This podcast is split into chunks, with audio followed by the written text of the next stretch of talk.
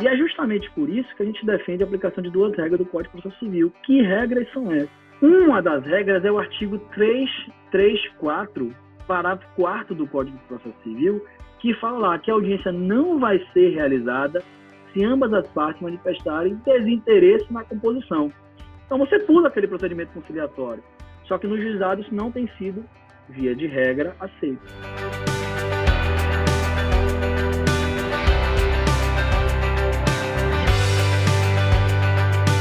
Salve, salve, minha grande comunidade do direito fora de pauta. Estamos novamente de volta, novamente em home office. Dessa vez sem a presença do meu amigo Caio Vitor. Ele que está cumprindo a quarentena em Itacimirim. Teve inconsistência na internet, mas para compensar, trouxe um convidado mais que especial, convidado que foi meu coautor em um artigo que recentemente publicamos e ganhou notoriedade quando foi republicado pelo jornal Estadão meu grande amigo, meu parceiro, João Pedro França Teixeira. Ele que é advogado, pós-graduado em Direito e Processo do Trabalho, pós-graduado em Direito da Mineração, é vice-presidente da Comissão de Direito Minerário da OAB Bahia, ele é vice-presidente do Instituto Baiano de Mineração, ele é membro da Associação dos Advogados de São Paulo. Eu vou parar por aqui, meu amigo, senão a gente vai falar o podcast inteiro. e aí, meu velho, tudo certo? Tudo bem, Fabião? Uma honra estar aqui com você, viu? obrigado pelo convite e vamos aqui compartilhar nossas, nossas considerações né, sobre essa questão é, das audiências em relação ao Covid-19 no âmbito especialmente dos juizados especiais. É exatamente isso, né? O cara já entrou no programa já fazendo uma apresentação do tema, já está completamente à vontade e assim mesmo que tem que ser. É, a razão de, de, João estar aqui é justamente essa. O próximo programa não poderia ser diferente, né? A não ser com a presença dele. Eu e ele escrevemos recentemente um artigo sobre a aplicação subsidiária de alguns aspectos do Código de Processo Civil nos juizados especiais para dar celeridade. E aí João que trouxe o nome, na verdade o nome, o título do do artigo foi ideia dele e era basicamente pandemia pode traçar o futuro das conciliações de juizados especiais. Esse foi o tema que conquistou o coração do pessoal do Estadão e que projetou a gente, João, a nível nacional aí, né, com esse artigo científico. Porém, com certeza,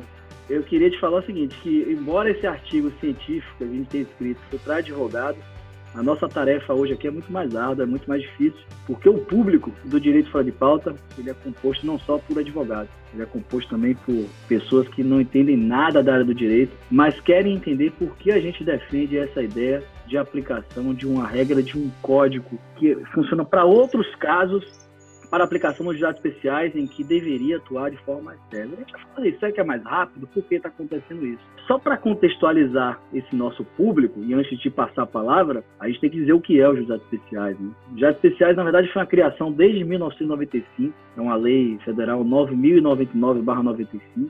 Já já você fala do Código de Civil. Foi um novo órgão do Poder Judiciário aí que teve propósito primário mesmo desse processamento de ações, né, mais simples, tornar o processo mais célere, mais econômico, mais efetivo. E tem lá como uma das premissas básicas a conciliação ou transação. Alguns desses propósitos, como dissemos, inclusive no nosso artigo, eles foram inseridos aí como norte né, nesse microsistema. E hoje, todo mundo que praticamente conhece os juizados especiais e o pessoal que é mais antigo ainda chama de juizado de pequenas causas. Nada mais são aquelas ações mais simples, mais rápidas, acho que todo mundo teve ou conhece alguém né, que teve uma ação no juizado especial, né, João? Com certeza. E além da, da instituição dessa lei 9.099, que veio a basilar os juizados, eles bebem também na fonte tanto do direito processual quanto das instituições normativas do FONAGE, que acontecem através dos fóruns que podem ser aplicados suplativamente à Lei 9.099 quando na sua omissão. Tá, então, trazendo de novo para cá o ensinamento para o pessoal que não é do direito, quando ele fala beber na fonte das normas processuais, é porque temos um código de processo que atua em todos os processos né, judiciais em geral e que a gente tem aplicação subsidiária, ou seja, aquelas normas que não específicas nessa Lei 9.099, lá de 1995, que foi específica para essas ações de pequena complexidade, a gente poderia aplicar de forma acessória e também o que ele fala do FONAGE, seria o Fórum Nacional dos Dados Especiais, na verdade, é um trabalho, como você disse, um fórum, né? um trabalho orientativo, um trabalho interpretativo sobre as normas. Então, eles nos ajudam a entender o que aquelas normas estão dizendo, talvez para trazer o espírito daquela norma. O que pode se aplicar, o que não pode se aplicar.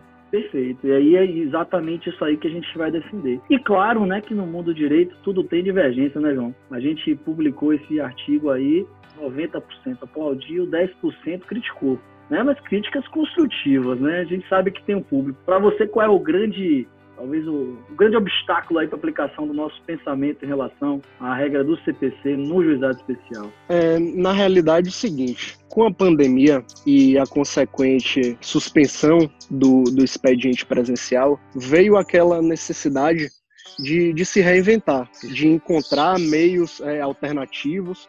Inclusive, até o CPC traz é, um artigo que menciona a utilização né, de todos os meios tecnológicos possíveis para poder se dar efetividade de fato ao processo. Só te interromper, João, só para ensinar o pessoal como é que funciona a Lei 999, só para entender como é que você vai falar dessa inovação. É porque nos juizados especiais, necessariamente, né, existe quando entra com ação, ele marca uma audiência onde as partes podem conciliar né, isso, estarem presentes e tentar fazer um acordo, e depois uma audiência de instrução, ou pode ser na mesma audiência, onde ela vai apresentar as provas.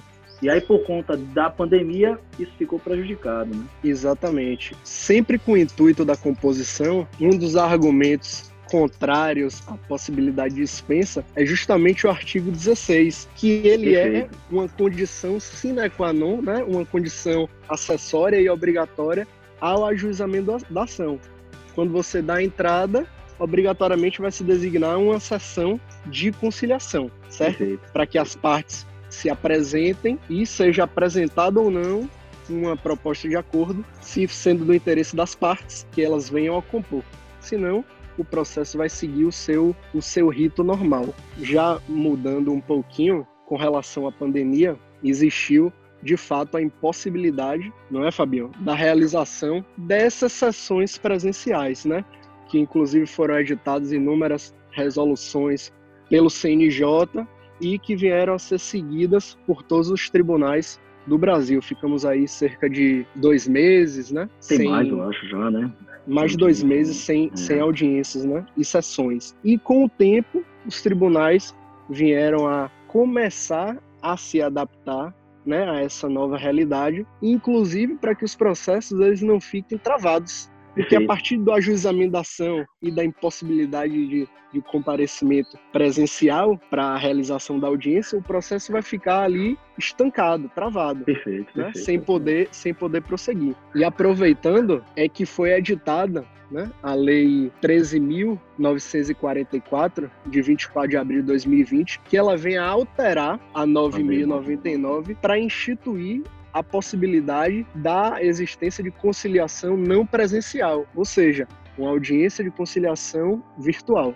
Era exatamente aí que eu queria chegar, bicho. Era exatamente essa conversa que eu queria ter com você, né? Porque a gente já vinha conversando isso talvez aí uns 4 ou 5 anos sobre a necessidade de evolução do judiciário. Acho que tem mais do que isso, que a gente já vem falando aí que tem algumas questões que podem evoluir. Dispensa de audiência, audiência por videoconferência, oitiva de testemunho por diferença. Falar hoje em carta rogatória e carta procatória diante de tanta tecnologia é quase que um absurdo. A gente tem uma norma processual que é de 2015, né, o CPC recentemente, porque no direito de 2015 é recente, alterada, já trazendo mecanismos novos, muito mais efetivos aí processuais. E a gente esbarra, talvez, como você disse, em alguns artigos, eu vou falar desse artigo também, eu não acho que esbarre tanto assim, mas alguns dispositivos da Lei 9.099. E uma delas, um desses dispositivos é o artigo 16 da Lei 9.099, essa lei do juizado, que ele efetivamente fala né, que uma vez que registrado o pedido, independentemente da distribuição, vai designar uma sessão de conciliação. E muito embora isso seja adotado como uma premissa de defesa para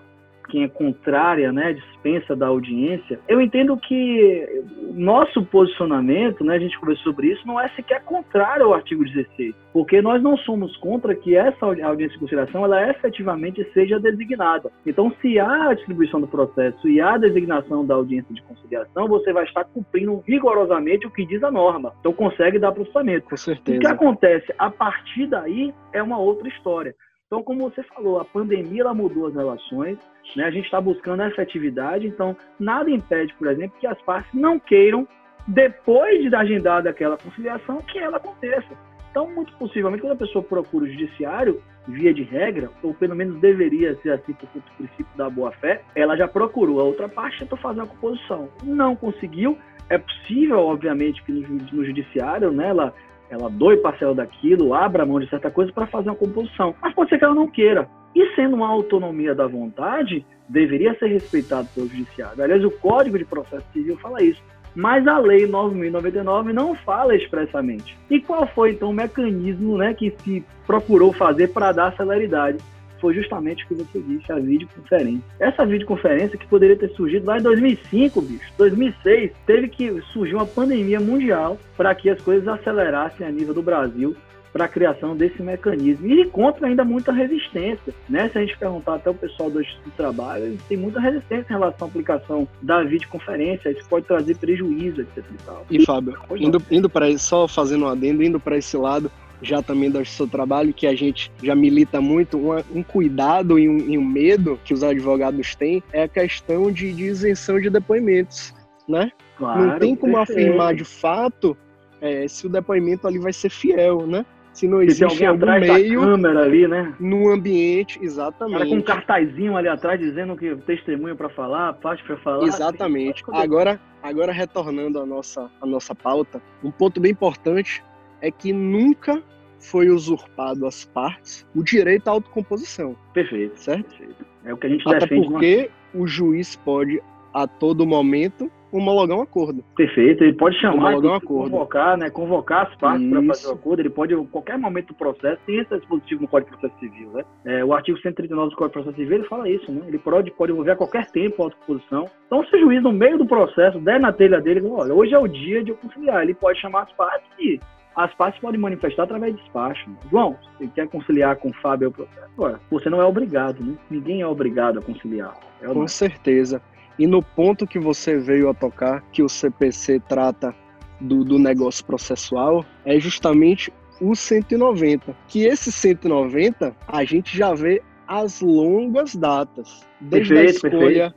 desde a escolha de um foro de eleição em um contrato, ou desde um pedido de inversão de pauta em uma audiência, seja de né, conciliação, né? seja de instrução, é, seja uma, uma inversão de pauta em uma sessão de julgamento. Então, assim, é uma coisa prova, que né? é uma coisa que existe diuturnamente, exatamente até ônus da prova. Nós podemos, como advogados, resolver sobre re renunciar, renunciar recursos, né? Reduzir prazo recursal, reduzir o procedimento. Então, assim, sendo uma coisa expressa entre as partes e da anuência, claro, para não haver uma nulidade, né? Um cerceio de defesa, é, eu entendo que é, é, muito aplicável a Lei 9.099.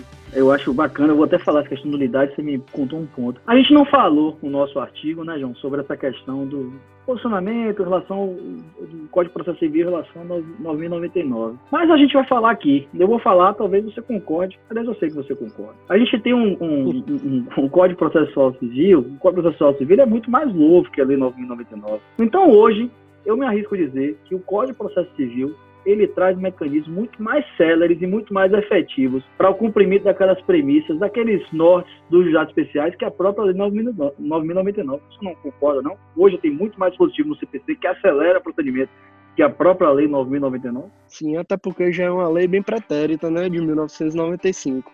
Eu também acho, né? Então, assim, é o que e acontece... Que não, não, e que não foi muito atualizada, né, durante esse durante esse quase período nada. Até, até, é, o, até, o, momento. Quase, quase nada. Eu falo isso porque muitas pessoas que defendem a, a não aplicação do Código de Processo Civil no âmbito da Lei 9.099 defende também que há o vilipêndio, né, que há o atentado ao artigo 2 da Lei 9.099, que fala aqueles critérios de oralidade, simplicidade, formalidade, economia processual, celeridade, também da busca da conciliação e transação.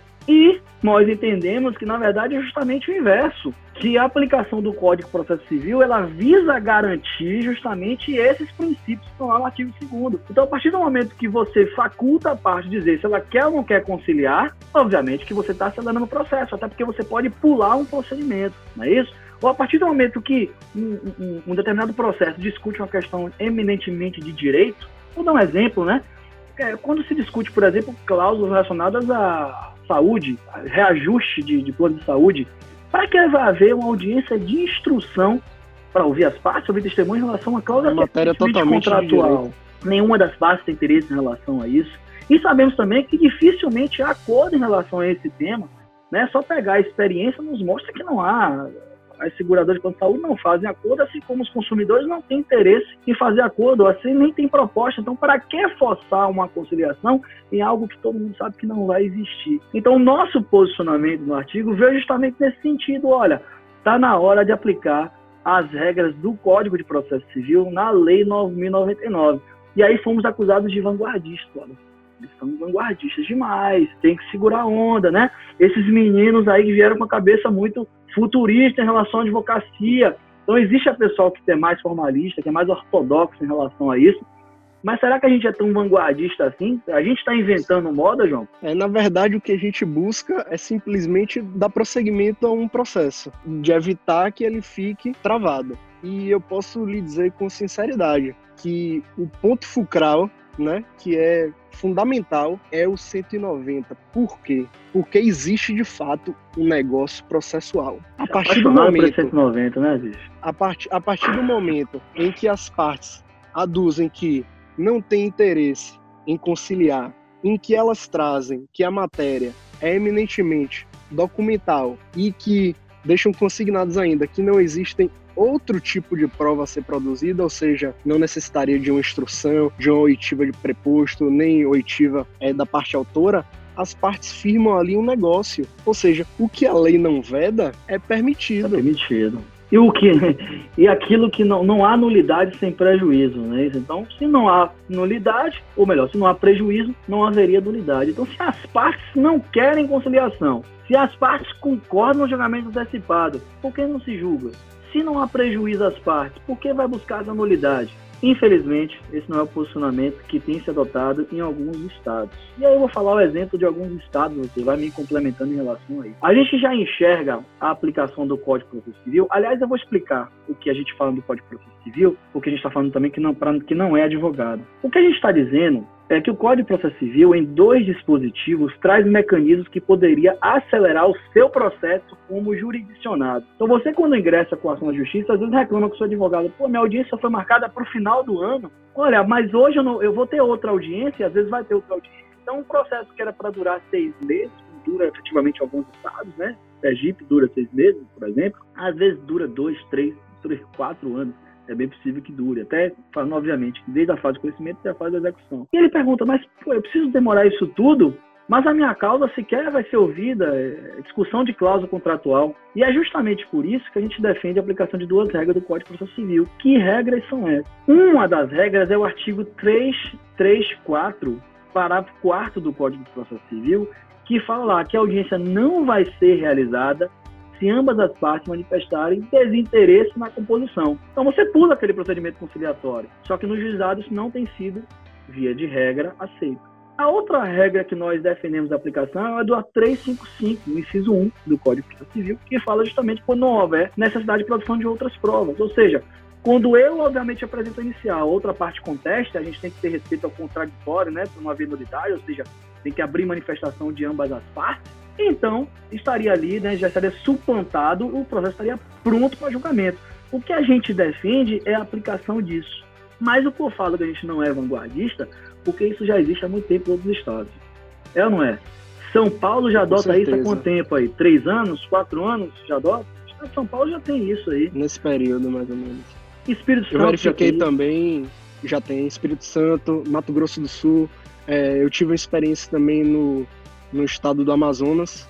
Tem vários estados que adotam isso. Rio Grande do Sul também tem uma coisa parecida. Pernambuco, acho que não. Pernambuco, inclusive, acho que tem um dispositivo no, do FON, é porque o FONAGE ele tem a nível nacional e tem a nível estadual. E lá parece que tem uma regra isso. específica vedando Mas... esse, esse procedimento. No caso é... que cada tribunal faz o seu próprio, é, faz, exatamente. o próprio enunciado, né? E o é. que eu tenho visto é que os despachos, né, as decisões que vieram a, a, a dispensar, vieram inclusive de ofício. É, presenciei isso em Manaus, vieram de ofício. É, sempre com o fundamento para não ocorrer prejuízos aos jurisdicionados. Porque em razão da pandemia tem-se aí o caos instalado e a fim de também impulsionar os processos e até para é, melhorar a, a produtividade, inclusive do do tribunal, né, que venha julgar mais processos, homologar mais acordos, proferir mais despachos. Isso, inclusive, corrobora e, e ajuda nessa sintonia. Né? Foi bom ter falado que viu essa questão ser aplicada de ofício em Manaus, porque eu vou citar dois casos, estados ali, um do lado um do outro, que têm opiniões opostas. Né? É, logo quando surgiu isso também, também de ofício, eu vou falar um exemplo específico da Bahia, alguns magistrados aplicaram regra né, Timar, a partir do momento que foi distribuída a inicial, ele vendo a impossibilidade da realização de audiência de conciliação, embora na Bahia, inclusive, tenha sido um movimento muito bonito pelo COGE, né, de, de, criação dessa audiência por videoconferência. Desde abril já acontece aí, através das turmas recursais também, o decreto judiciário que já permite a citação oral até por telefone, está evoluindo para videoconferência. Sim. Mas alguns juízes, até para dar, talvez, para auxiliar nessa tarefa de julgamento mais célebre, começaram a aplicar essas regras. E houve uma certa resistência na Bahia em relação à aplicação dos artigos. Né? O COD parece que não entendeu que deveria ser aplicado aqui. E no estado vizinho, em Sergipe, Logo que estourou a pandemia, as turmas lá se reuniram e decidiram exatamente o contrário. Olha, por conta da pandemia, a gente vai aplicar a norma do Código de Processo Civil justamente para possibilitar a dispensa de conciliação. Então a gente vê que de estado para estado isso varia bastante, né? É um entendimento bem misto, né? E vai variar também do entendimento do magistrado, né? Porque cada um tem o seu livre convencimento, tem a sua autonomia funcional para caso entenda, dispensar ou não. Até porque o artigo 2 da Lei 99, quando ela fala de questão da conciliação, porque efetivamente é uma premissa, né, busca da conciliação, ela traz a expressão lá quando possível. Quando possível. Quando ela fala quando possível, é, ou seja, quando as partes querem. Se as partes não querem, para que marcar essa audiência? Embora seja disruptivo o nosso entendimento, né, em alguns estados, obviamente que outros já existem, não tem absolutamente nada de contrário à lei. O que a gente defende, na verdade, é uma interpretação, inclusive teleológica, sistemática, né? A gente está se afastando da interpretação literal da nossa interpretação teleológica. Tanto é verdade que outros estados já fazem isso aí. Agora, é claro que algumas classes se sentiram prejudicadas, é bem verdade. Então, logo quando foi é, esse artigo explodiu a nível Brasil, é, acredito que esse seu nome lá que tem chamado a atenção, assim, o pessoal leu tanto esse artigo, né? Mais de um milhão de visualizações. Também melhor que live, né? Quando é. explodiu esse artigo a nível Brasil aí, a gente recebeu algumas contribuições, é, a maioria delas, como eu disse, né, parabenizando, já, já pensava assim, que defende a aplicação, a flexibilização. Recebemos despachos também, né, deferindo, indeferindo. Defer, exato, deferindo, mas... Deferindo, indeferindo. Por outro lado, né, também quando noticiado o nosso artigo, houve aquele momento de retração, o pessoal soube que a gente sobre aquilo ali e né, em alguns estados, aquilo ali gerou uma necessidade de talvez criar normas mais rígidas. E de fato aconteceu. Então proibiu-se, entre aspas, né, ou pelo menos houve orientação em alguns estados, de não aplicar esse entendimento do, do Código de Processo Civil. E dentre as classes que eu entendi que ficaram prejudicadas, duas classes principalmente, foram a classe dos conciliadores e a, e a classe dos pautistas, dos advogados pautistas. E é bom que se fale isso, que a gente não tem entendimento contrário, a gente não está contra essa classe, muito pelo contrário, nós dependemos dessas pessoas, né? ambos auxiliares da justiça, os conciliadores que fazem um trabalho belíssimo na conciliação. O que nós defendemos é que quando você permite ao conciliador fazer conciliação somente com as partes que assim manifestam, ele vai ter uma produtividade muito maior na conciliação, ou seja, não haverá perda de tempo com audiências infrutíferas, né? Então ele vai ter uma efetividade muito maior. Em relação ao pautista, efetivamente com a diminuição, né, das audiências, haveria uma talvez uma, ele que vive disso aí, da questão de fazer audiência para outros escritórios através de correspondência, efetivamente vai perder um pouco de mercado. Porém, esse é um movimento natural, inclusive hoje, João, é, antes de a gente gravar essa, essa live, não sei se você leu, eu, eu, li um artigo escrito por um advogado, esqueci o nome do advogado agora, e ele falava justamente sobre o fim da advocacia de correspondência. Ele falou, olha, a advocacia de correspondência está com os seus dias contados. E aí ele falava um pouquinho da informatização, da tecnologia, da criação do PJE, que antes as partes eram muito mais dependentes das outras, de outros estados, e de repente com a informalização, a informatização, agora essa dependência está cada vez menor. Então isso existiu. E para os pautistas também é uma realidade, a gente não nega que a aplicação disso talvez venha interferir nessa classe. Por outro lado, vai dar uma, acelera, uma, uma celeridade muito maior na justiça e vai fazer com que essas pessoas se reposicionem no mercado. Você concorda comigo? Eu concordo e inclusive já já trago aqui uma questão de que a pandemia ela vai ela vai afetar a advocacia como um todo. Perfeito. Ela perfeito, veio ela perfeito. veio para desmistificar e alterar justamente é, esses paradigmas.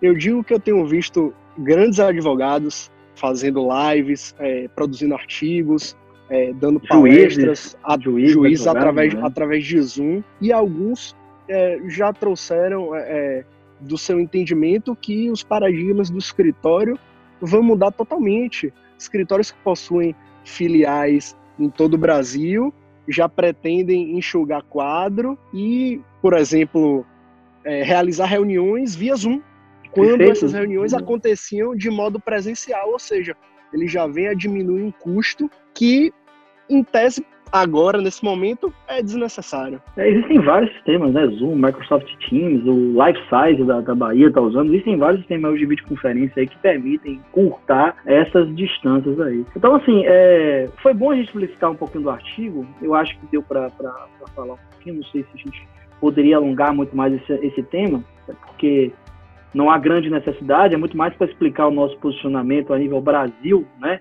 E para as pessoas verem quem é João, que apareceu na capa do Estadão. Aliás, que aparece o tempo E quem inteiro. é né? O Fábio cara- Carvalho? o cara, o cara é sócio do Estadão, tem uns quatro ou cinco artigos publicados lá. Mas, enfim, para conhecer a gente aí e entender também o nosso posicionamento em relação a essa aplicação da norma. Então, é como a gente está dizendo, né?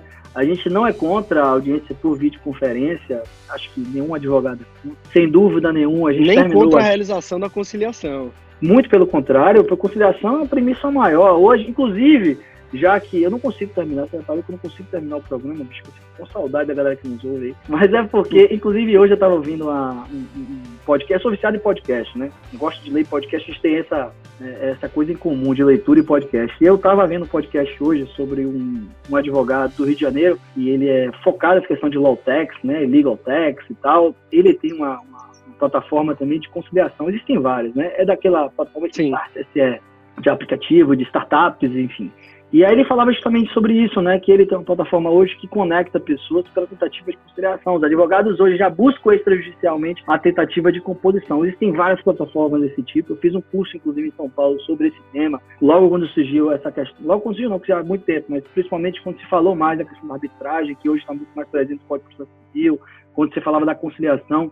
E hoje existem legal techs, né, ou law techs, como preferir, que são especialistas nesse tipo de conciliação. Então, as partes que procuram o judiciário, elas já procuram o judiciário no sentido de resolver um problema que não conseguiram resolver extrajudicialmente. O próprio presidente É, Jair Bolsonaro, inclusive, não- falou, tratou disso, fez uma lei sobre isso aí. Pode Se falar, eu não me desculpa. engano, e- existem umas câmaras privadas, né, conciliatórias. Várias. É, acho que o Juspro, por, é, por exemplo, é, e tem empresas que já procuram, né?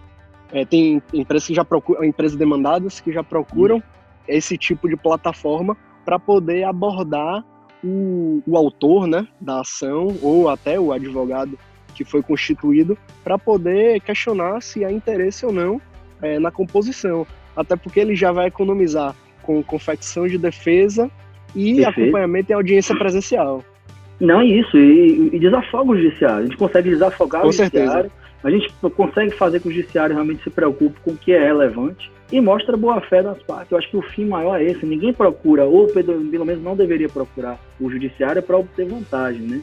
A procura do judiciário é efetivamente diante de uma situação em que há partes conflitantes, ou seja, é uma pretensão que é resistida e que ambas as partes acham que tem razão. Pelo menos essa é a premissa que deveria ser adotada. Ninguém vai ficar desrespeitando uma regra ou desrespeitando um contrato porque quer, mas é porque acha que tem razão porque por algum motivo da vida cotidiana, como por exemplo a Covid-19, coronavírus, depois a gente pode falar só sobre isso, viu? decisões do coronavírus. Por conta disso, procuram o judiciário. Então a gente não é contra a conciliação, muito pelo contrário, a gente quer que a conciliação seja cada vez mais impulsionada aí, se possível, através da, da via extrajudicial.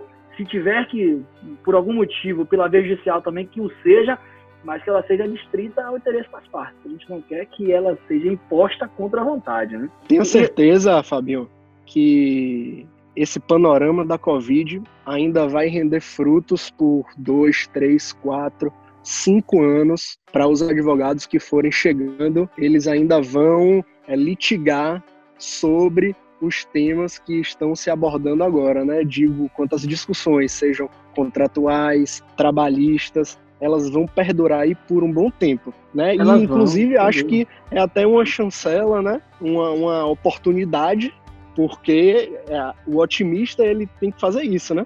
Ele Exatamente. tem que ver na calamidade a oportunidade.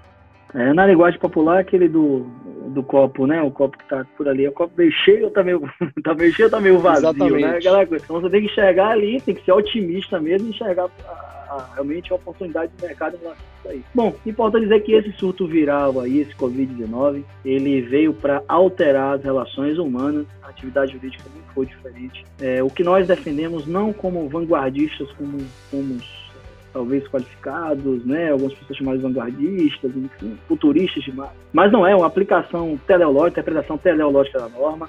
Talvez um copiando o modelo aí, inclusive de outros estados, né? A gente defendia isso há muito tempo, embora o artigo só veio ganhar notoriedade, talvez de forma relativamente recente aí pelo Estadão. Mas o que a gente defende é que as regras do Código de Processo Civil ela devem ser vetores para o avanço de uma entrega jurisdicional mais efetiva e mais séria nos estados. A gente sabe, inclusive, que há projetos de lei tramitando que é justamente para legalizar né, essa, essa possibilidade, para tornar dispensável a audiência. Só que entendemos que não precisaria dessa intervenção quando é, quando é totalmente possível uma interpretação. Até porque não entendemos que há, por exemplo, atentado constitucional. Algumas pessoas falaram, ah, não, mas há atentado à Constituição Federal, existem alguns artigos da Constituição Federal, como artigo 22, inciso 1, artigo 98, inciso 1, que estão sendo vilipendiados. E não é bem assim. O artigo 22 fala de capacidade da União para legislar. Nosso artigo não fala em legislação, nosso artigo fala em interpretação, interpretação inclusive harmônica. Você defende isso, inclusive inaugurou a sua fala hoje, defendendo isso. Assim como o artigo 98, quando o inciso 1, quando ele fala, ele fala da competência, fala dos juizados especiais, da criação de juizados especiais, fala da competência do juiz para conciliar. A gente também não é contra isso, a gente é a favor que os juízes continuem a conciliar, que os juízes leigos impulsionem, que os conciliadores o façam. Os próprios advogados devem ser também peões aí para essa busca da conciliação. Então não há qualquer atentado constitucional. Acho que todos é, é, é os Só que de fato, né? que seja buscada essa conciliação quando venha realmente a ter uma efetividade, né? Que é inclusive um princípio que, que o, a Lei 9.099 busca, ela busca dar efetividade. Ah, tem uma coisa também, até para encerrar até o tema, o bate-papo da gente aqui, é que outro posicionamento, além, a gente citou aqui, né, como contrário ao nosso posicionamento, o artigo 22, inciso 1 da Constituição Federal, olha, competência da União legislar, legislar. A gente fala, mas a gente não está legislando, interpretação da norma. Ah, não, mas o artigo 98, inciso 1, fala, quando fala da criação de dados especiais, fala da questão da conciliação dos juízes togados, juízes leigos, conciliadores. Na verdade, não fala dos conciliadores, é figura nova, mas a gente sabe que está inserido nesse contexto. A gente também não é contra isso, a gente quer que continue sendo impulsionado essa, essa conciliação. Aí cita um artigo 2 da Lei 9.099 como se fosse contrário àquilo ali, e a gente defende justamente o contrário, que o Código de Processo Civil vem para é, impulsionar a aplicação desses princípios da celeridade, da economia processual, enfim. Depois citou o que você inaugurou, que foi aquele artigo 16, em que há a, a designação automática da audiência. Também não somos contra isso, que quando se distribuição que faça a designação da, audi da audiência de conciliação. Se as partes não quiserem, que elas se manifestem nos autos, né, dizendo que não quer. E aí depois, recentemente, alguém falou, aí o enunciado 20 do FONAGE. Mas como assim? Por que o enunciado 20? Não, o enunciado 20 do FONAGE foi até você que falou, iniciou falando, que fala sobre a questão do, do Fórum Nacional, das interpretações, ele fala Sim. que é obrigatória a presença das partes na audiência.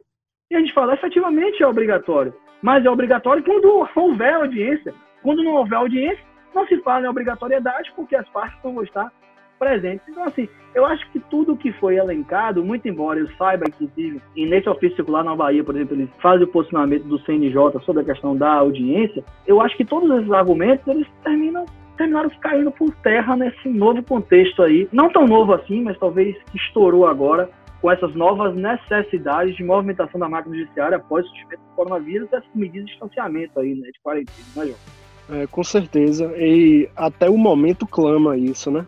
Momento de calamidade clamam medidas é, é, de urgência. Ainda que venham a tapar o buraco, né? Vamos dizer assim, para poder dar um, um alento ah, inclusive principalmente aos advogados, para que ocorram as audiências por vida ou que não ocorra, que se dispense, mas que o nosso objetivo é que se dê de fato uma efetividade e que o processo siga seu rito normal.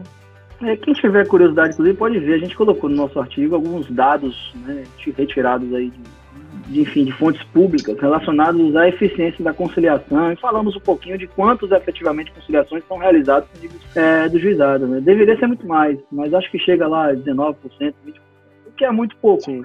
É, eu acho que não haveria redução se a gente implantar essa medida, porque as conciliações terminariam por acontecer por aquelas pessoas, por quem efetivamente tem interesse. Então a gente nem está avançando nesse aspecto aí, acho que não é, que não é esse o caminho. Mas vejam, eu acho que a gente conseguiu defender nosso posicionamento aqui. Quem não, quem quiser saber um pouquinho mais sobre o nosso posicionamento, acho que está disponível aí é, o nosso artigo, né? Tá no seu LinkedIn, tá no meu LinkedIn. Isso. Tá no Jus Brasil, tá onde mais? Tá no Estadão também, né? Tá no Estadão. Tá onde? Mas Le Monde da Só França, conferir. New York Times também publicou, né? Você fez a tradução para o japonês recentemente, então tá lá no Japão também para visitar. É o país. Todos eles estão publicando aí. E, meu velho, é, só para finalizar, dizendo que foi um prazer enorme esse artigo com você. É, tenho certeza que foi o primeiro de muitos. Eu admiro muito como profissional. Enfim, né, o seu currículo, o seu crescimento fala aí por cima. Sou um cara novo hoje, em vários cargos de, de, de relevância. Enfim, sendo um cara destacado aí no mercado um jovem promissor na advocacia, embora não pareça fisicamente, não é tão jovem assim. Brincadeira. Então, velho, foi uma honra. Prazer foi meu, né? E vamos escrever outros artigos aí, com certeza, e seguindo aí no nosso projeto, sempre trocando figurinhas, aprendendo um com o outro aí. Com certeza. Beleza, Fabinho. Obrigado pela, pelo convite, um né? Pela participação aí no, no podcast. E a gente se vê outro dia, né? Em outra oportunidade. Só me convidar. Aproveite aí o paraíso, esse resort aí atrás de você, que a gente está conseguindo ouvir os passarinhos é, né? aqui. um curteiro aí. um abraço, meu irmão, tudo de bom. Tô isolado na ilha. e a galera aí que vai nos ouvir, já já tem mais episódio de Direito Fora de Pauta aí, já já falamos de mais temas, mais temas interessantes e com novos convidados. E João com certeza vai ser um deles aí, novamente, que retornará para bater e trocar. João, aquele abraço. Valeu, família. Tamo junto, meu irmão. Obrigado. Tchau, tchau.